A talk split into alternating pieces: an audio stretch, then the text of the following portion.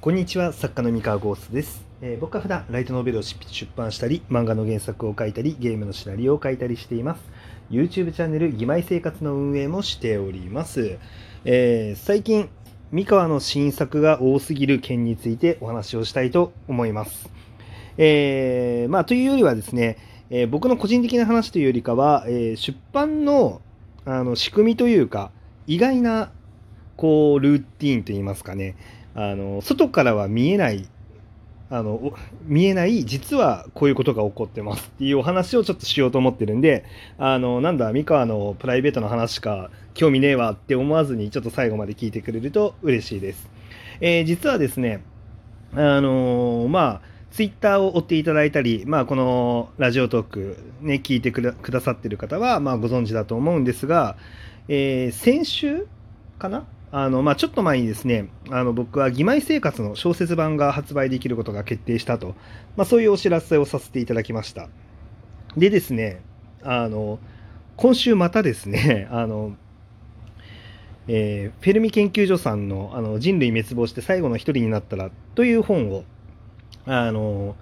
僕がね、あの執筆させていただいて、えーまあ、小説版を出せると、まあ、いうことになりましたと。で、それぞれがですね、えー人類滅亡が、えー12月28日発売予定。2010、えー2020年。今年ですね。で、えー義妹生活が年明けて、えー1月、えー25日発売ということであのーまあ僕はすでに自称 F ランクシリーズ、イモーザシリーズ、そして、あのリソムスのコミカライズに、えー失業賢者の成り上がりというコミックの原作をやってまして、まあ、これだけ本出してる中で、まあ、新しくですね、まあ、新シリーズという形で、えー義妹生活と人類滅亡という、まあ、作品が増えるわけなんですが、まあ、すごいですよね。なんか10 12月と1月って、あの、年末年始にね、あの、こんな立て続けに、しかも発表が、えーっと、1週間、1週間で、2回新作の発表をするというね、羽目になりまして、あの、まあ、書きすぎじゃないかと。うん、まあ、書きすぎなのはいいけれども、あの、なんでこんな近いのみたいな。うん。あまりにもね、あれなんですよ、新作の発表、新刊のね、あの発売が近すぎて、あの、夢でですね、あのツイッターで告知するのをすっかり忘れていた新作があるって、で、それをあの書店で自分の新作がもう発売されていることに気づいて、あの、やばい、一回もこれ宣伝告知してないじゃんって気づいて、慌てて宣伝告知をしようとするっていう夢を見たんですね。そんな夢を見てしまうぐらい、あれ、どれが宣伝もうしたっけ？もあれお知らせこれしたっけ？してなかったっけ？っていうのが混乱してしまうぐらいですね、あの立て続けに、まあ、新作が出ることになったんですが、えーとまあ、こういう時にですね、えー結構誤解があるというか、あの僕がこの、なんだろう、すごい短い期間に立て続けにたくさん書いたっていう風になんか思われることがあるんですが、まあ、実はそういうことじゃないんですよっていうお話を今日はしたいと思います。えっ、とですね、読者の方だったりとか、あの外側で見てる人たちにとっては実はわからないと思うんですけれども、あの本って発売されるどれぐらい前に本文書かれてると思いますっていう話なんですよ、実は。で、実はですね、僕今回12月発売と1月発売がこうやって続いててですね、で、さらにですね、妹座の最新刊も12月の15日頃ですかね、えー発売になるわけなんですが、えー12月に2冊で、えー1月に1冊っていう形になるんですけど、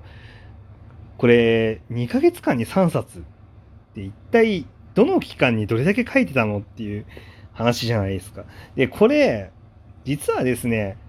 発売がたまたまここに固まってるだけで、あの、そんなにね、めちゃめちゃ早く書けてるわけじゃないんですよ、どれも。あの、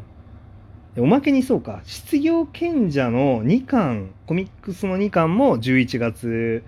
のね、えー19日発売ということで、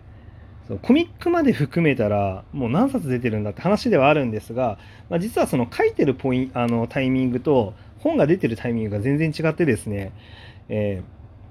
えー、例えばそうだな、えー、そのフェルミ研究所さんの人類滅亡して最後の一人になったらっていう本なんですが、えー、っとですね、書き終わったのは多分ね、夏頃なんですよね。あの夏、夏より前だったかもしれない。ぐらいの。まあもう本当に結構前なんですよ、実は。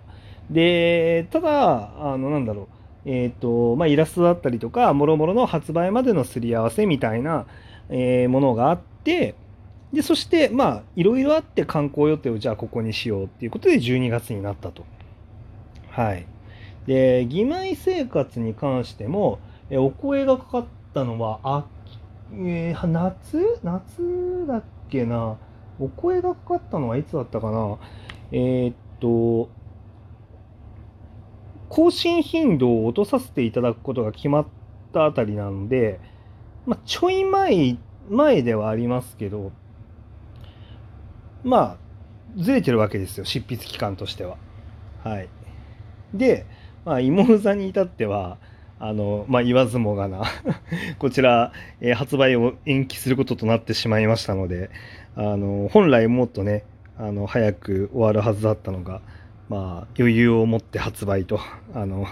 いうことになったので、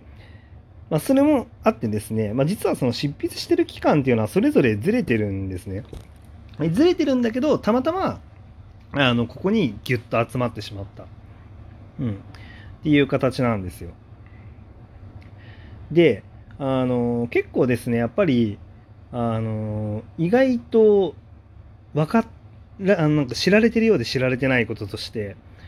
あの本って発売されてるタイミングと書かれてるタイミングが全然違ったりとかすることがあって、えー、でこれがですねあの不幸なあの行き違いを生むこともあって、まあ、このね、あの別にこれがいい悪いって言いたいんじゃないんですけど、あの普通に面白い話だからちょっと聞いてほしいなって思うのが、えー、例えば文章表現とかで、えー、この部分素晴らしかったですとか、えー、この作品のこあのストーリーとか最高だったとか、このキャラのこのセリフ最高だったみたいな感想がね、あの言われるじゃないですか。で、全然あのその感想自体はあの本当に嬉しいしあのぜひぜひね言ってほしいって思ってるんですけど一方でですねあの場合によっては書いたのが例えばねあの数ヶ月前とかだったらまああのそんなにね価値観とか変わってないんですけど1年前に書いた本書いた本とかが、えー、書いた文章が本になるのが1年後になったりとかする時ってですね価値観がちょっと変わってたりとか自分自身の執筆スキルが何段階かレベルアップしちゃってる場合があってですねあのそういう時ちょっとだけ複雑な気持ちになるんですよね。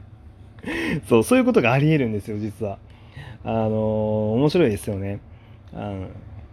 なんで、まあ、例えばえっ、とそうだなその1年間の間になんだろ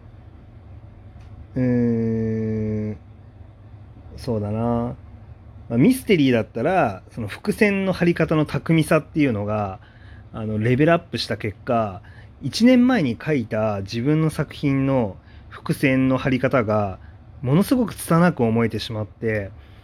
なんだろう。あの、いや、今だったらもっとうまくやるのにな、みたいな。その感覚に、ね、なることがあるんですよ そう。で、もちろんね、感想は嬉しいし、あの、褒めてくれると嬉しいし、で、まあ、もっと言うと、あの、作家にとってね、1年前のことでも、まあ、その作家にとっての1年前が、まあ、意外と読者さんのね、あの、今っていう感じで、こう、1年のね、あの、誤差があるだけなので、あの全然、あの、素直にね、面白かったって感想は言ってくれていいと思うんですけど、ただ、いやこの時差のせいであのせっかくのいい感想が素直に受け取れなくなることがあるっていう、うん、そうなんですよね。なんで、まあ、結構ね面白いんですよで場合によっては